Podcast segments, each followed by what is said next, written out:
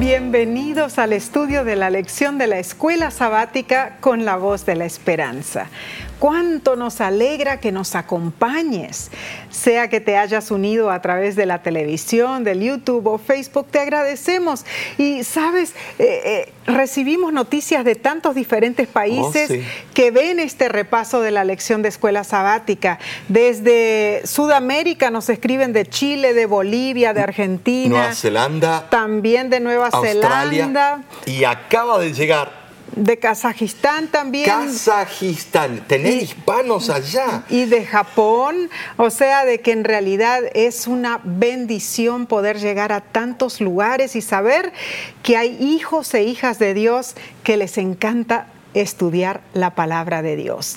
Y sabes, si quieres una copia de la cartilla de la lección de este trimestre, puedes obtenerla visitando nuestra página, lavoz.org diagonal escuela sabática.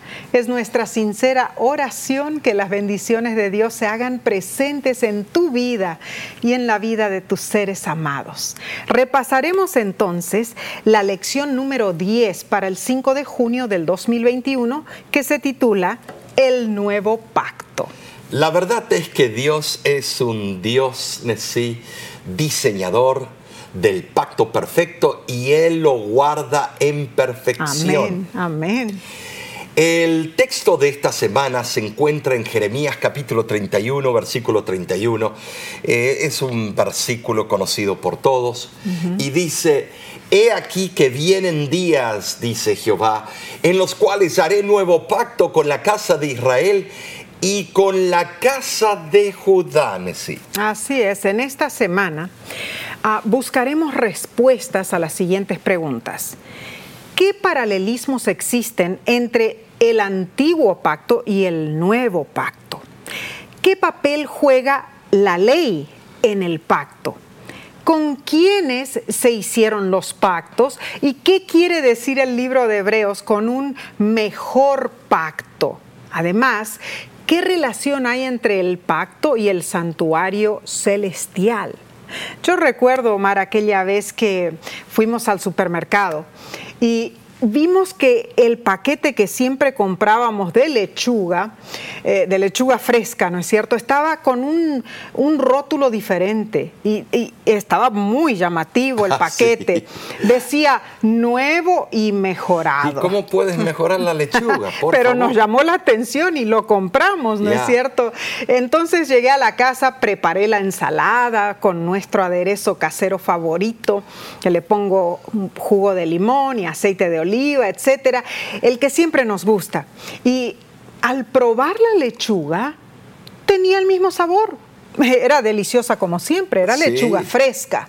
¿Por qué entonces decía el paquete nuevo y mejorado? Era un... Para impresionarnos, para que caigamos como... Ah, bueno, era en realidad una promoción de venta y nosotros pensamos que era una lechuga nueva y mejorada.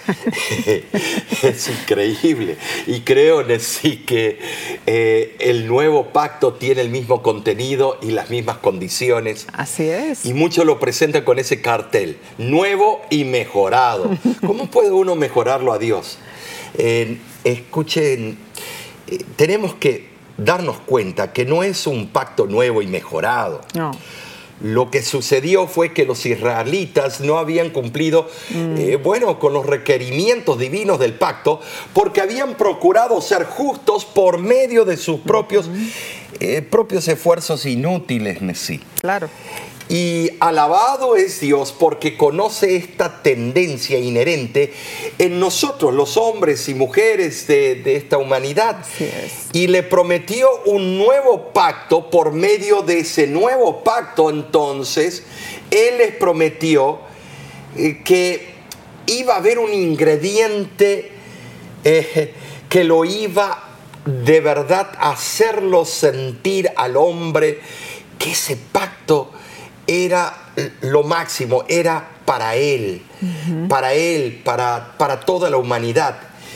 En ese pacto el hombre llega a ser santo por la fe en el Redentor y Santificador. Así es. Eh, el antiguo pacto lo llaman así porque querían ellos mismos ser eh, los, eh, sustentadores y los querían santificar ellos mismos. Dios deseaba que su pueblo experimentara de todo corazón y, con toda el alma la realidad del nuevo pacto. Ahora, la ley de Dios no había de ser solo una norma externa de justicia como era eh, antes. Debía ser el móvil determinante que guiara y rigiera la conducta humana. Claro, así Entonces, eh, vemos que era lo mismo, pero ahora con el verdadero cordero que quita el pecado del mundo. Así es. Y bueno, es triste ver que los siervos de Dios fracasaron. O sea, los siervos de Dios en el pueblo de Israel fracasaron. No instruyeron al pueblo en el verdadero conocimiento del Altísimo. Así que el cumplimiento imperfecto de los ritos y las ceremonias del antiguo pacto habrían de ser reformados mediante el íntimo conocimiento y la comunicación que tendrían los creyentes con Dios por medio de la fe que les infundiría el nuevo pacto. Eh, es interesante, Omar, porque el autor de la lección explica muy bien este tópico y dice, en cierto sentido se podría decir que el nuevo pacto es así. La base del pacto, la esperanza básica que tiene para nosotros, las condiciones básicas son las mismas que se encuentran en el antiguo pacto. Siempre ha sido un pacto de la gracia y la misericordia de Dios, un pacto basado en un amor que trasciende las debilidades y las derrotas humanas. Así que Omar, pasemos ahora entonces a la parte del domingo para el 30 de mayo y se titula He aquí vienen los días. Entonces leamos el resto de los versículos de Jeremías, capítulo 31, versículos 31 al 34.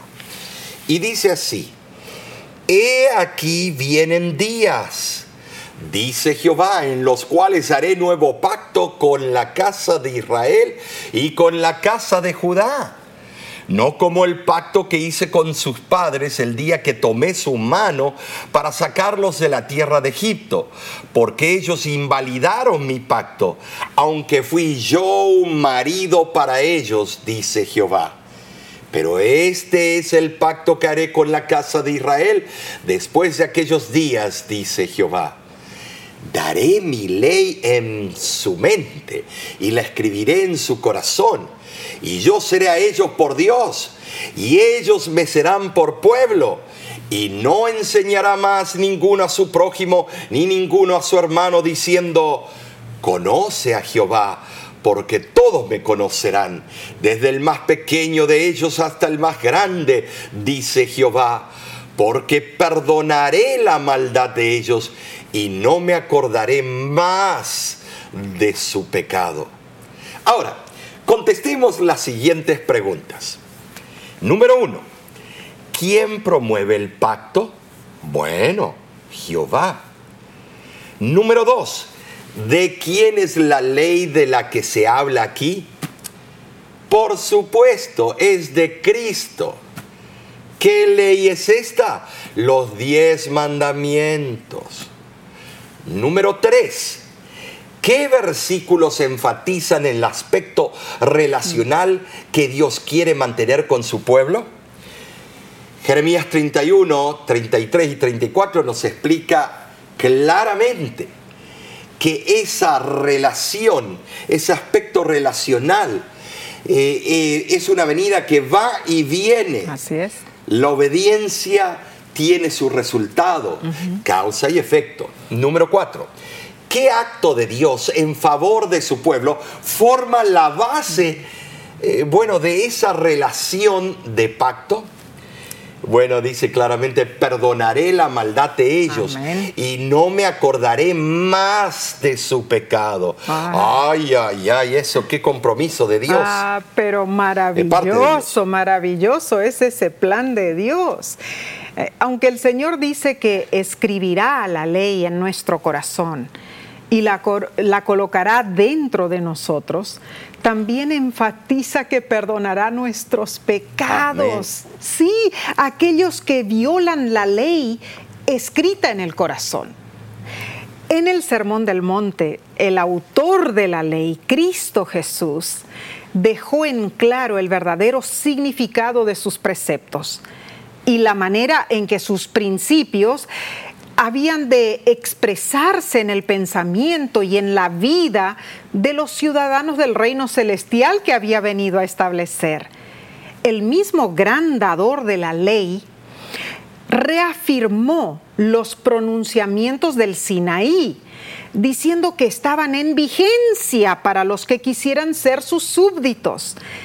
Y Jesús anunció que cualquiera que se atreviera a anularlos, ya fuera por precepto o por ejemplo, de ningún modo entraría en el reino de los cielos. Mateo capítulo 5, versículo 20, así lo explica. Impresionante en el Sermón del Monte cómo Cristo se refiere a ese pacto y cómo Él aclara eh, a toda la humanidad de que Él no vino a anular claro que eh, una partecita del pacto y la otra no. Así es. Él vino sino a cumplirla. Amén.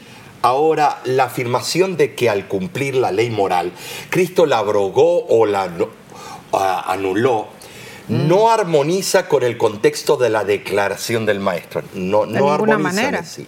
Nuestro Salvador Jesús cumplió la ley y al cumplirla, Él le dio un sentido más amplio, proveyendo a todos nosotros un ejemplo de perfecta obediencia a la voluntad de Dios. A fin de que la misma ley se cumpliese. Así es. Eh, Sabes, en el griego, Nesí, hay una palabra que es pleró, en nosotros. Cumplir. Cumplir, en nosotros. Mm. Es, es, maravilloso cómo el idioma original le da un sentido aún más amplio del que tenemos en nuestra propia lengua. Así es, Omar. Y eh, ahora entonces, cuando pensamos bien, ¿Cuál es la diferencia entre el antiguo y el nuevo pacto? Bueno, pensemos en esto, no es que el antiguo era anticuado, el problema fue que el pueblo lo quebrantó. Ahora te pregunto entonces, en los versículos que hemos leído de Jeremías, en algún lugar dice que los diez mandamientos quedan anulados bajo el nuevo pacto? No. O, o en realidad prueban la perpetuidad de la ley de Dios. También lo vimos en, lo que dijo Jesús en el Sermón del Monte. Así que seguiremos con el estudio de esta importantísima lección, Omar. Yo creo de que es clave que entendamos, hay en realidad una diferencia, sí o no, entre el antiguo y el nuevo. No, la única... Eh, eh, lo único que yo veo en el nuevo es que vino el verdadero Cordero que quita el pecado del mundo mm. y derramó su propia sangre en vez de la sangre de los corderos. Oh. Entonces vemos que todos los requerimientos son iguales, que todos los detalles son iguales. Lo único que ahora vino el propio Hijo de Dios para sellar ese pacto en nuestro corazón y en nuestra mente. Ahora es interesante que el Sermón del Monte termina eh, que en el tiempo del fin muchos van a venir y decir, en tu nombre hemos mm. sanado, en tu nombre hemos curado, en tu nombre hemos echado demonios afuera, en tu nombre predicamos, hicimos un montón de cosas.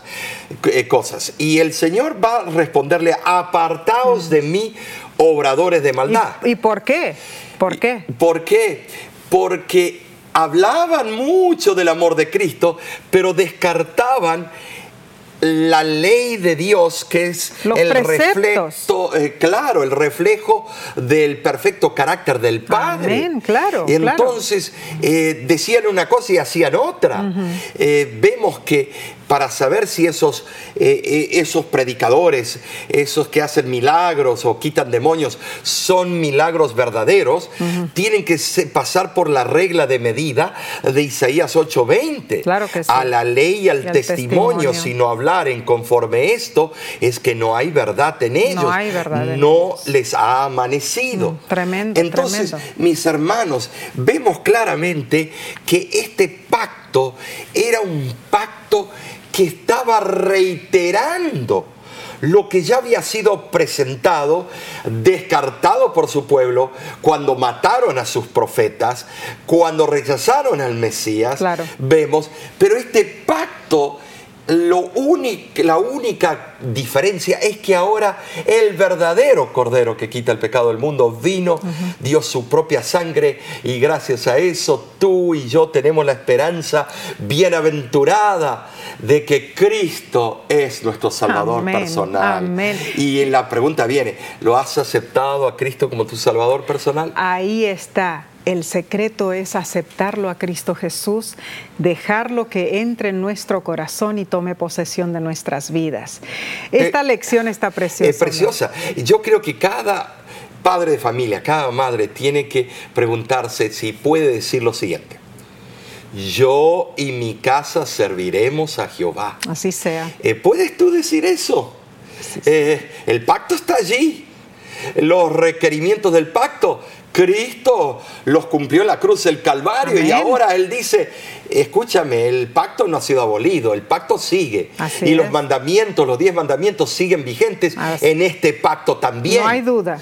Y eh, eh, yo di mi propia sangre para capacitarte a ti, para hacerte apto para el reino de los cielos. Claro que sí. Pero tú tienes que hacer eh, un examen todos los días, a ver si tú y tu casa están listos para servirle a Jehová. Claro que sí. Para dejarlo que Él entre en, el corazón de vuestro hogar y Él tome control de todas las cosas y todos los planes Amén. y todo, todo lo que hacemos. Amén, Por eso el apóstol dijo, para mí el vivir es Cristo. Ah, y si Cristo conmigo, ¿quién contra mí? Por eso todos nosotros podemos decir, todo lo podemos en, Cristo, que, nos, fortalece. Hermoso. Seguiremos entonces con esta importante lección.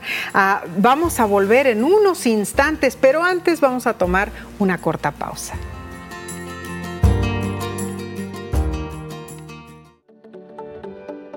En nuestra aplicación puedes encontrar más contenido como este que te ayudará en tu vida espiritual. Lo puedes descargar visitando nuestra página web lavoz.org.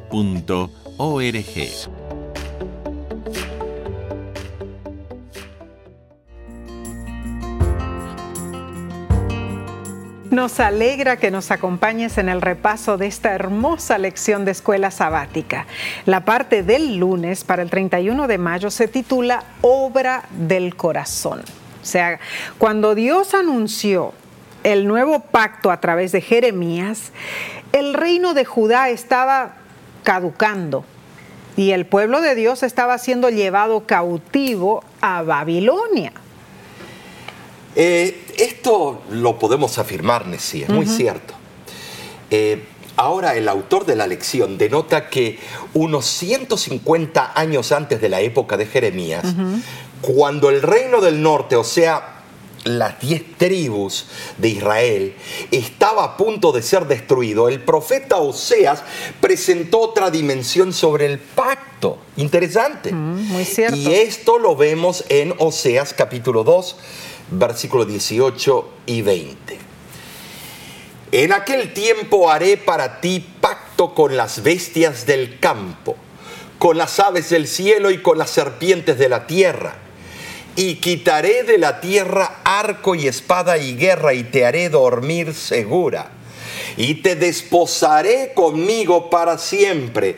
Te desposaré conmigo en justicia, juicio, benignidad y misericordia. Y te desposaré conmigo en fidelidad. Y conocerás a Jehová.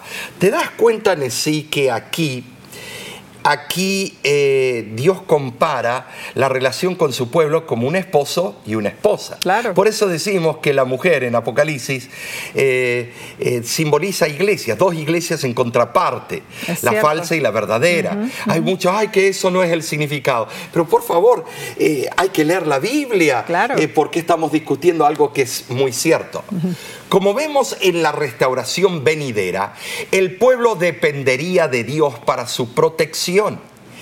El matrimonio anterior había terminado en un desastre. Israel se prostituyó y Dios lo había repudiado. la Ah. había repudiado. Claro, pero Omar, eh, eh, el amor de Dios en realidad no depende si nosotros lo amamos. No, Él nos ama con un amor incondicional, A pesar de, a pesar de. Pensemos en esto. Dios estaba dispuesto a tomar de nuevo a su esposa infiel y a restituirle su estado anterior. Se esperaba que la experiencia negativa de su pasado extravío serviría para asegurar la permanencia del nuevo contrato matrimonial. Dios estaba dispuesto a hacer su parte. O sea, en lo que a él concernía, la nueva unión había de continuar para siempre. Pero dependía de Israel que el plan tuviera éxito o no.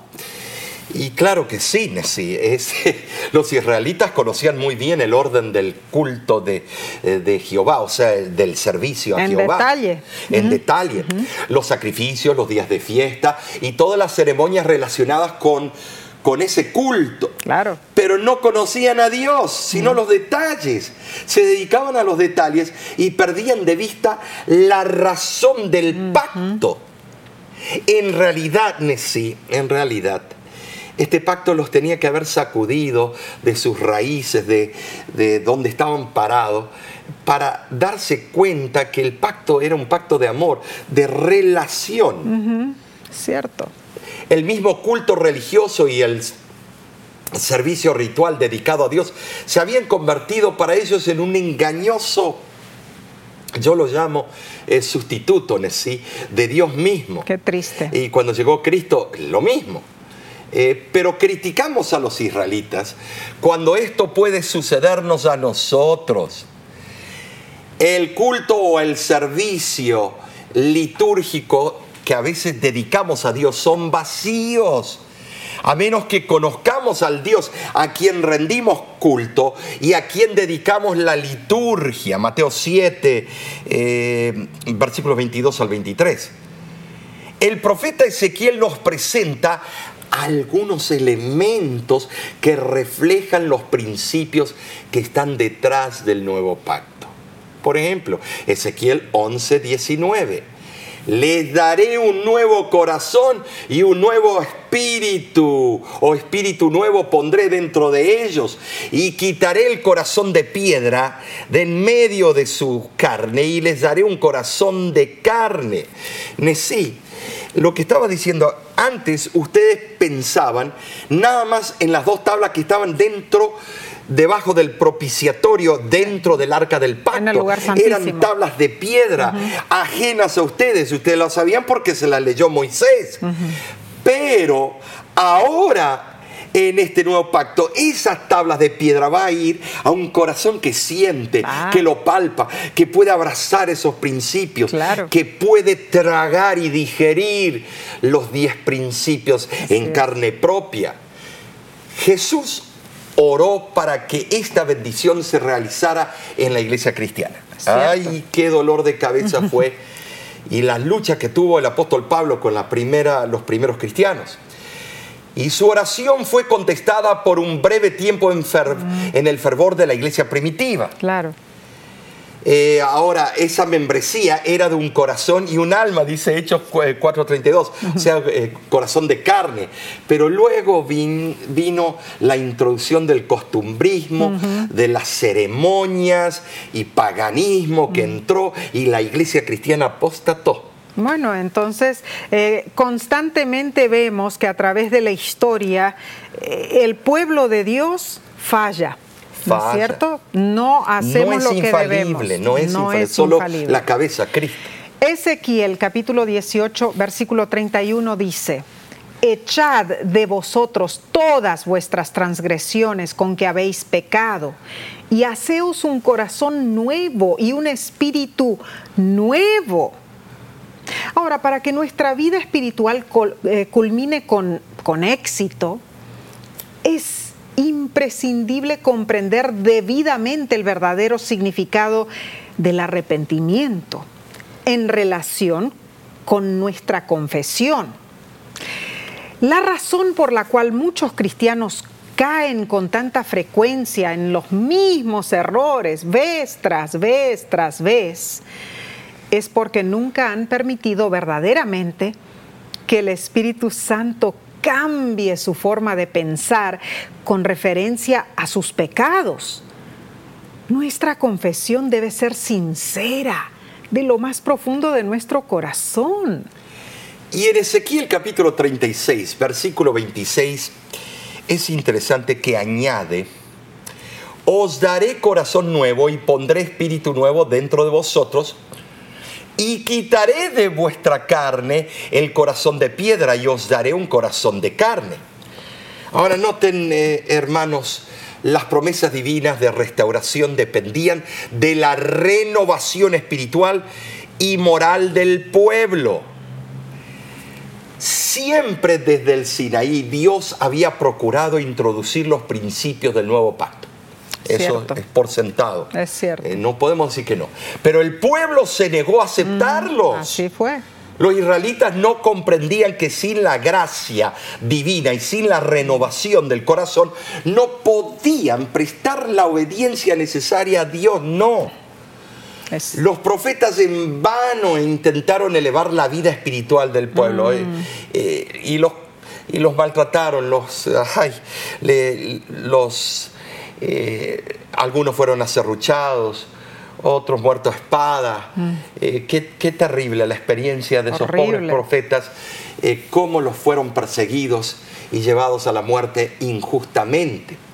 Ahora, eh, existe un grave peligro de que en nuestra época de tanta luz escojamos sí vivir bajo las condiciones del antiguo pacto. Oh.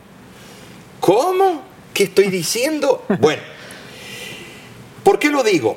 Comprendemos que la obediencia es condición necesaria para obtener la, salvación, mm. pero nuestros esfuerzos nacen de corazones no santificados mm. porque creemos que por nuestras propias fuerzas vamos a obedecer. Y no, es Cristo en nosotros. Claro. Así que intentamos hacer lo imposible y, nos desanimamos de sí. Ah. Llega un momento de desesperación, y ya no puedo más, tiro todo por la borda. Ah, claro, el desánimo entonces trae la ruina. Claro. Pero si clamamos con sinceridad, miserable de mí, como dice Romanos 7:24. Si en ese momento de desesperación buscamos a Jesús, Él hace por nosotros lo que era imposible para la ley, como dice Romanos 8:3. Cuando Cristo vive en nosotros, la justicia de la ley se cumple en nosotros. Romanos 8:4. Esta obra de Dios es la base para el nuevo pacto. Entonces, Omar, pasemos al estudio del martes para el 1 de julio. Se titula eh, de junio, perdón, se titula El pacto antiguo y el nuevo pacto. Cuando Jeremías, sí, el otro profeta genial, mencionó el nuevo pacto, dijo que se haría con la casa de Israel. Ah, entonces nosotros tú y yo ni tenemos esperanza. Pero el texto para hoy abarca mucho más. Eh, les voy a leer de Isaías capítulo 56, aquí está, eh, versículos 6 y 7. Y dice así, a los hijos de los extranjeros, que sigan a Jehová para servirle y que amen el nombre de Jehová para ser sus siervos, a todos los que guarden el día de reposo para no profanarlo y abracen mi pacto, yo los llevaré a mi santo monte y los recrearé en mi casa de oración. Sus holocaustos y sus sacrificios serán aceptos sobre mi altar, porque mi casa será llamada casa de oración para todos los pueblos. Nesí, gloria a Dios. Ejemplo lo tenemos en el gran patriarca Caleb. Caleb no era judío autóctono, claro que prosélito. Tremendo. Aquí vemos que los gentiles habrían de gozar de los mismos privilegios que los judíos y eso le daba rabia a los mm. judíos. La única condición era que se sometieran a los requerimientos del Señor. ¿Te das cuenta? Es interesante notar que el rollo de Qumran eh, de los bueno, manuscritos del Mar Muerto, nos muestra lo siguiente. Y dice así, lo explica en forma ligeramente diferente y dice, para hacerle por siervos y para bendecir el nombre de Jehová y que guarden el sábado. Wow, eh, eh, es muy interesante. Te descoloca eso. Es cierto, es cierto. Esto constituye una respuesta convincente para los que afirman que el sábado no es para los gentiles. ¿Ah? Tengamos eso en mente. Y tú y yo somos gentiles. Claro, Dios invita a todos los pueblos a formar parte del reino mesiánico. ¿Por qué? Él deseaba que el templo fuera una casa de oración para todos, pero los judíos no aceptaban que fuera refugio para los gentiles. En realidad, si Israel hubiera sido fiel, habrían venido a Jerusalén gentes de todas las naciones para adorar a Dios, porque el plan de Dios no excluía a nadie, al contrario, todos judíos y gentiles podían participar de las promesas del pacto de Dios. El único requisito es estar de acuerdo con los parámetros del pacto. Podemos confirmar que realmente no existe una diferencia entre lo que Dios les pedía a los judíos y lo que nos pide a nosotros hoy. Entonces, nos damos cuenta, Omar, en realidad, que aunque del nuevo pacto eh, se dice que es mejor, de verdad no existe diferencia en los elementos básicos entre el antiguo pacto y el nuevo pacto, ¿no es cierto? No, no existe. Eh, vale la pena la redundancia, seguir repitiendo, no. Eh, Efesios capítulo 2, versículos 12 y 13 aclaran más este punto, este concepto en sí. En aquel tiempo estabais sin Cristo, alejados de la ciudadanía de Israel y ajenos a los pactos de la promesa, sin esperanza y sin Dios en el mundo. Pero ahora en Cristo Jesús vosotros que en otro tiempo estabais lejos, habéis sido hechos cercanos por la sangre de Cristo eh, dice sin Cristo, lo que es la trágica antítesis de la frase clave en Cristo. Amén. Entonces, eh, Pablo con frecuencia esto lo repetía. Claro. Es interesante, Nesí, eh, yo te voy a decir, eh, que los gentiles no tenían esperanza en el Mesías y como con consecuencia tampoco tenían esperanza en las bendiciones que emanan de Cristo. Claro. Pero en las inscripciones cristianas, en las catacumbas romanas, aquí viene lo interesante, frecuentemente aparece la palabra esperanza. En latín pero nunca se encuentra sobre una tumba pagana, solo cristiana. Increíble. Los gentiles no eran ateos porque les faltaban dioses. No. Uh, tenían dioses para para arriba. Muchos. Pues tenían muchos dioses. eran politeístas. Lo que pasaba era que desconocían el verdadero Dios para los griegos el Dios desconocido, y sus atributos de santidad, amor, justicia y misericordia. Así es. Pero por esos atributos los gentiles llegaron a ser reconciliados por su sangre. Romanos 5.10 es precioso. Redimidos por su sangre, Colosenses 1.14. Y justificados por su sangre, Romanos 5.9. Oh, Lutero amaba este versículo. Y limpiados por su sangre, Primera de Juan, capítulo 1, versículo 7. Ahora, la sangre de Cristo vindica el buen nombre de Dios y es la prueba, eh, yo diría, de su amor infinito. Amén. La sangre. Es interesante que esta era sangre que era vida para dar vida. Claro. No es como algunos comen sangre, que es prohibido por, por eh, el Pentateuco y por Dios. Eh, esto es transfusión de sangre, es para dar vida, no es para quitar vida. No, no. Eh, y es interesante notar que Augusto Topladi que fue autor del conocido himno Roca de la Eternidad. Oh, qué historia. Él se convirtió mientras escuchaba un sermón sobre Efesios 2.13, que lo estaba predicando un trabajador en un granero.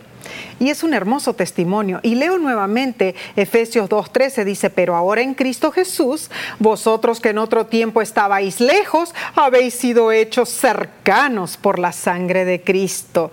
Y por la seguridad que da este versículo, Augusto escribió las hermosas palabras del himno, Roca de la eternidad, fuiste abierta para mí, sé mi escondedero fiel, solo encuentro paz en ti, rico, limpio manantial en el cual lavado fui. Te pregunto, ¿te sientes tú cercano a Jesús?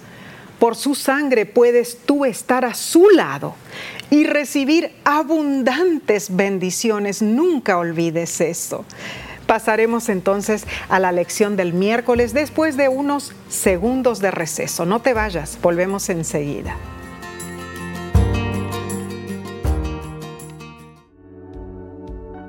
Con seguridad estás disfrutando este estudio de la escuela sabática. Te invitamos a buscarlo en formato de video por nuestro canal de YouTube. Lo puedes encontrar en youtube.com diagonal La Voz de la Esperanza.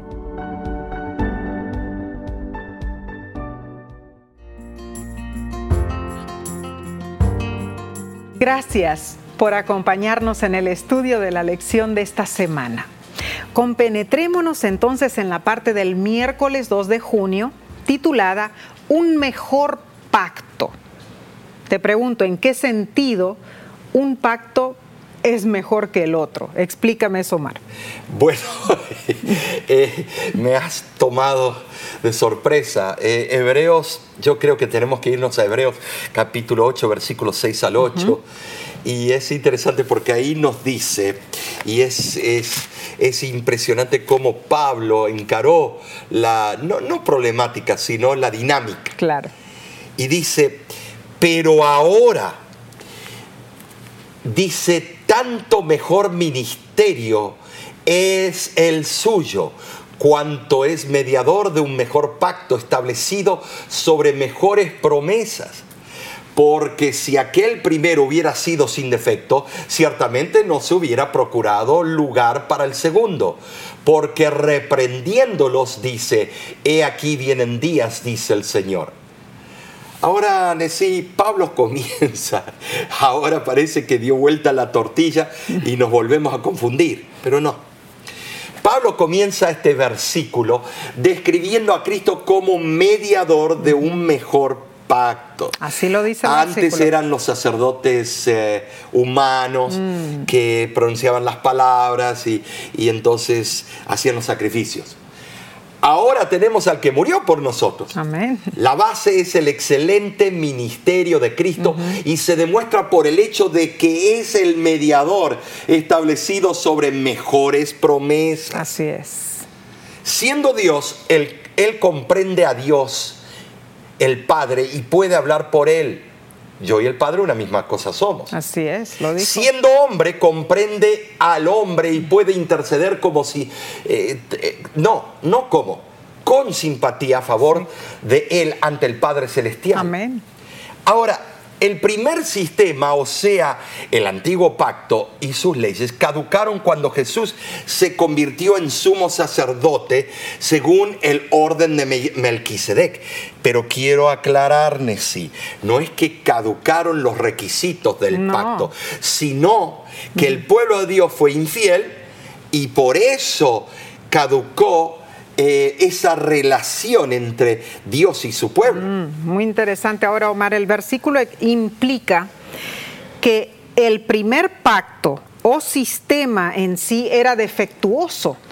Pero la imperfección no radicaba inherentemente en el pacto. No, hay, que aclarar eso, porque se dice que el antiguo pacto era, eh, era defectuoso. No no no, no, Entonces eh, Dios es defectuoso. El pueblo, el pueblo fue que lo aplicó mal. Claro. Eh, ese antiguo pacto en sí y de por sí no perfeccionaba nada, pero si era correctamente empleado, les habría señalado al pueblo al Salvador y la salvación. Repito nuevamente, la debilidad del antiguo pacto no radicaba en el pacto en sí, ni la falta estaba en Dios, no. El defectuoso era el pueblo ¿No es cierto? Muy bien dicho, Nessie. ¿Y por qué me río? Porque esto es lo que a millones de cristianos les cuesta entender y creer. Mm. Y por eso quieren abolir esto y abolir lo otro, mm. porque quieren la solución rápida. Pero la solución rápida, ¿sabes lo que te lleva? A una muerte mm. segura cuando Cristo venga y allá se pase lista. Ah, Debes comprender este tema ahora y aplicarlo en tu vida.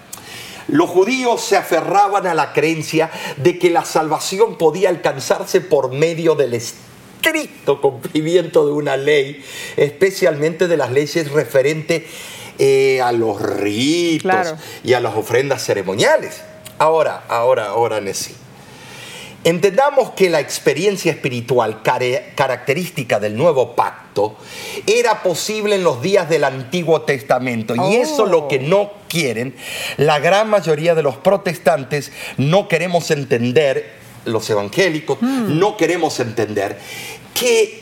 Eh, se podía alcanzar en el Antiguo Testamento porque fue escrito el nuevo pacto en el Antiguo, señores. Así es, muy cierto. Y se hubiera cristalizado si el pueblo hubiese cumplido con las condiciones. Oh, Pero el pueblo en conjunto lo rechazó como el Antiguo. Sin embargo, Dios volvió a reanudar el pacto presentado de una diferente, bueno, una manera diferente, pero con el mismo mensaje en sí. Es tremendo, esto, esto es profundo. Es muy profundo. me emociona. en verdad, el mensaje del pacto es una gracia totalmente gratuita de Dios para su pueblo por supuesto, como ya lo hemos mencionado, siempre requiere una respuesta de compromiso total. Pero observemos el orden. El amor del pacto de Dios no es el resultado de nuestro compromiso. El amor del pacto de Dios es la causa del mismo. La pauta de Dios no es, mira, lo haré pero solo si tú lo haces primero. No, la pauta de Dios es, yo lo haré, por lo tanto, tú deberías hacerlo también. ¿Y, ¿Pero de qué manera? Cuando Dios dijo, yo lo haré, es que mandó a su Hijo Amén. para hacerlo por nosotros. Ahora, eso no significa que la gracia es barata. No, de eh, ninguna manera. El Hijo dijo, yo lo haré y lo hizo, entonces ¿qué nos toca a nosotros? Responder, al llamado de Cristo a la puerta que llama. Amén. Más claro es imposible. Ahora sí, el autor de Hebreos recurre a la profecía para apoyar su tesis eh, del supremo sacerdocio de Cristo y de la introducción de un nuevo pacto. Mm. Jeremías había predicho un nuevo pacto y ahora había llegado. ¡Ay, gloria a Dios! La iglesia cristiana es la heredera de los privilegios y la responsabilidad espirituales que una vez pertenecieron al Israel literal. Así es. Con la venida de Cristo se cumplieron los símbolos de la ley ceremonial, con lo que se dio fin al sistema ritual levítico. El derramamiento de la sangre de Cristo, eh, yo, yo lo veo que ratificó el pacto que había sido hecho mucho antes con Adán y confirmado con Abraham. Y así como dice el autor de la lección, ahora en lugar de símbolos, tipos y ejemplos, tenemos al mismo Jesús no solo como el cordero inmolado que derramó su sangre por nuestro pecado, sino también, además, se presenta como un sumo sacerdote celestial que intercede en nuestro favor. Amén. Aunque, bueno, sí, la salvación que ofrece es la misma de aquel tiempo ahora, siempre salvación es salvación. no es una salvación mejorada, new and improved. No, la salvación es salvación. Esta revelación más completa de sí mismo y la salvación que se halla en él, según lo revela el nuevo pacto, la hacen superior al antiguo pacto porque ahora a pesar del pueblo y cómo se comporte, el pacto sigue latente. Amén, claro, claro. Y lo corroboramos con la manera en que Hebreos capítulo 8, versículo 5 describe que lo antiguo era una figura, una sombra. Pues en Hebreos capítulo 7, versículo 22 nos dice que Jesús es hecho fiador de un mejor pacto. ¿Por qué? Hebreos 7:24 lo contesta porque permanece para siempre y tiene un sacerdocio inmutable. Ay, pero sí, esa palabra fiador es, para los seres humanos finitos, eh, para nosotros es abarcante. Es cierto. ¿Cuántas veces hemos sacado cosas fiadas? Mm. Eh, así es.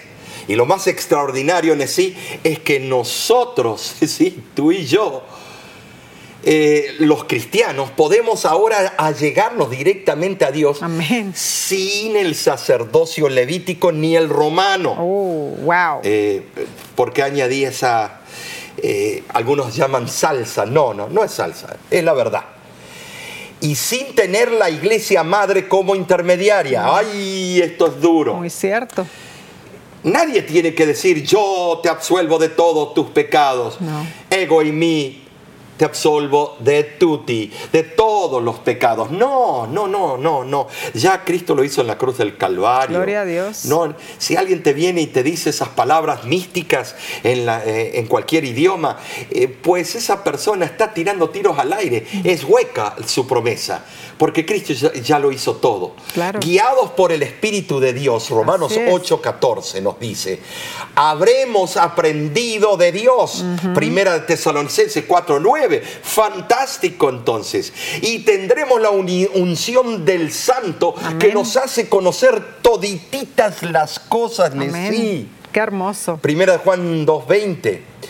En verdad, desde hace muchos siglos los cristianos, sí, eh, hemos tenido todo el canon de las Santas Escrituras para que aprendamos acerca de Dios. Y las bendiciones que acompañan nuestro estudio son infinitas. Y tenemos el espíritu de profecía. No hay excusas, hermanos. Ya Cristo viene pronto y su pueblo tiene que saber dónde está anclado. Hermoso, Omar. E, e, ese concepto que dijiste, podemos recibir bendiciones infinitas. Precioso. Pero el estudio continúa. ¿Qué te parece, Omar? Si seguimos entonces a la parte del jueves, esta parte 3 de junio, se titula El sacerdote del nuevo pacto. Amén. Bueno, tú sabes que ya no necesitamos sacerdotes. No. Porque el sacerdote, por excelencia, que lo está haciendo todo, Cristo está en el cielo, nuestro sumo pontífice. Amén. Lo que necesitamos ahora es orar unos por otros y eh, tenemos, somos real sacerdocio todos. Así es. No es una casta selectiva que, que puede decir palabras místicas. No. No. Todos somos llamados, de acuerdo a la carta de Pedro, eh, real sacerdocio. Eh, en Hebreos 10.4 lo explica en forma enfática en sí. Y es importantísimo. Dice así, porque la sangre de los toros y de los machos cabríos no puede quitar los pecados entonces, sí, debemos reconocer que fue Cristo quien instituyó el, sistema de sacrificio. Fue Cristo. Claro que sí. Y si se hubiera cumplido debidamente de adentro para afuera, no solamente exteriormente para mostrar yo soy más santo que tú, holier than thou, habría sido una bendición para los adoradores sinceros. El autor de la lección explica que el servicio del santuario del Antiguo Testamento era el medio por el que se enseñaban las verdades del antiguo pacto en sí se centraba en el sacrificio y la mediación. Se sacrificaban animalitos y los sacerdotes mediaban con su sangre. Yo el único animal que puedo matar eh, es el mosquito y la mosca, porque el resto me da lástima. Eh, hasta los sapitos que uno los ve y no sabe, eh, Pegaso, usted los ve ahí, qué lindo, que salten y se vayan. Estimados, no, me gusta estar matándolos, sino agarrarlos y ponerlos en otro lugar para que no me estén molestando. Señores, ¿Saben lo que es el sistema de matar animales constantemente? Mm. Por supuesto, todos estos eran símbolos de la salvación que encontramos solo en Jesús. Amén, Por eso ese sistema era imperfecto, porque se necesitaba el verdadero cordero que quita el pecado del mundo. No se hallaba en ellos la salvación, en esos sacrificios. Y eso lo comprobamos cuando leímos Hebreos 10:4. Cristo Jesús asimismo también lo destacaba se convirtió en el sacrificio infalible, invalidando los antiguos rituales del Sinaí, porque ahora Él era el verdadero Cordero. Y la lección añade que el verdadero sacrificio fue hecho de una vez para siempre. Gloria a Dios de sí. Amén. Una vez que Cristo murió, no hubo más necesidad de matar y ofrecer ningún animal. Gloria a Dios. Los servicios del santuario terrenal habían completado su función. Ya teníamos delante de nosotros al Cordero inmolado. Amén. Gracias a Dios por eso. Y en, en, Mateo, capítulo 27, versículo 51, vemos cómo y en qué momento ese sacerdocio imperfecto caducó dice, y he aquí el velo del templo se rasgó en dos, de arriba abajo, y la tierra tembló, y las rocas se partieron. Recordemos que únicamente el sumo sacerdote podía entrar en el lugar santísimo, y eso solo una vez al año. Eh, el desgarrarse, el velo, entonces, eso significó que quedó expuesto el lugar que había sido hasta ese momento sacrosanto, el lugar santísimo. De esa manera, el cielo indicó la terminación del servicio simbólico. El símbolo se había finalmente encontrado con la realidad simbolizada, Cristo Jesús. ¿Y cuándo ocurrió eso? a la hora del sacrificio vespertino regular, cuando el sacerdote estaba a punto de degollar el cordero del holocausto diario. Es probable que era como las 3 de la tarde o en torno a la hora novena, según el cómputo judío. Qué extraordinario, sí, esto me emociona, eh, es, una emoción, porque cuando uno lee esto, uno vive el papel. Qué, hermoso, no sé si te emociona leer estos versículos, compenetrarte en la obra sacerdotal de Cristo. Y una vez que terminó la relevancia de los sacrificios y los rituales, sí, también terminó la necesidad del ministerio sacerdotal terrenal. Todo se cumplió en Jesús. Y Él ahora administra su propia sangre en el santuario celestial. Gloria a Dios. Esa es una hermosa obra de mediación, la que Jesús hace en nuestro favor, Nesí. Amén. Por amén, amén. Y para conocer esa hermosa obra, nosotros debemos aprender más de Él, ¿no es cierto? Eh, cuando leemos y aprendemos sobre quién es nuestro Salvador, más razón tenemos de confiar en Él. Es que la seguridad no se basa en un pacto por sí, de por sí, ah, sino que se basa en aquel que promete y es fiel en cumplir. Jesús es nuestro sumo sacerdote. Él no es un extraño. Él es nuestro amigo, está a nuestro lado y no nos desampara. Y Omar, me gustaría compartir eh, la carta que nos escribió Ana Lee. Ella contenta de aprender de la palabra de Dios. Lo escribió a, a mano, claro, a mano. Ella dice, este estudio ha sido de bendición para mí, o sea, estudió un estudio bíblico de la voz de la esperanza. He comenzado tantas veces diferentes cosas en mi vida de 36 años de edad, pero nunca había podido terminarlas por una u otra razón. Dice ella, en una ocasión encontré la dirección de ustedes en un folleto que estaba olvidado en la calle y lo tomé, lo leí, encontré su anuncio y tomé acción. Ahora que termino este curso bíblico, siento una gran alegría y satisfacción, pues por primera vez en mi vida pude completar algo sin desistir. Es para mí un gran gozo y lloré al ver que me decían que me enviarán un diploma esto se lo debo al Espíritu Santo de Dios, quien me ha ayudado a aprender de su palabra y a mi Señor Jesucristo que es fiel conmigo y a ustedes en la voz de la esperanza. Por favor, dice ella, quiero continuar estudiando. Envíenme otros cursos para que yo pueda aprender más de Dios. Qué hermoso. Qué hermoso. Yo quiero agradecer también a, a, la Escuela Bíblica de la Voz de la Esperanza que tiene más de 77, 78 años. Así es. ¿Cuántos miles de personas fueron contactadas? Eh, nuestra directora eh, de la escuela, Erika, eh, ella constantemente abre los sobres y mira a las cartas, ella se emociona, los pedidos, ella ora por esos pedidos y nos, nos pasa la información a nosotros y nos emocionamos. ¿Por qué? Porque cuando Cristo hace algo, ¿por qué vamos a estar tristes con una cara así, todo, todo triste, enojados? No, no, es una alegría saber cómo esta hermana en Cristo que conoció a Cristo. Y en realidad esta hermana ahora sabe que Jesús nos ha prometido que volverá a buscar a los suyos y Él cumplirá, porque así es nuestro Dios. Es Dios de amor, de verdad, de justicia y salvará a todos los que se acerquen a Él. En esto se basa el nuevo pacto. Así es, Messi.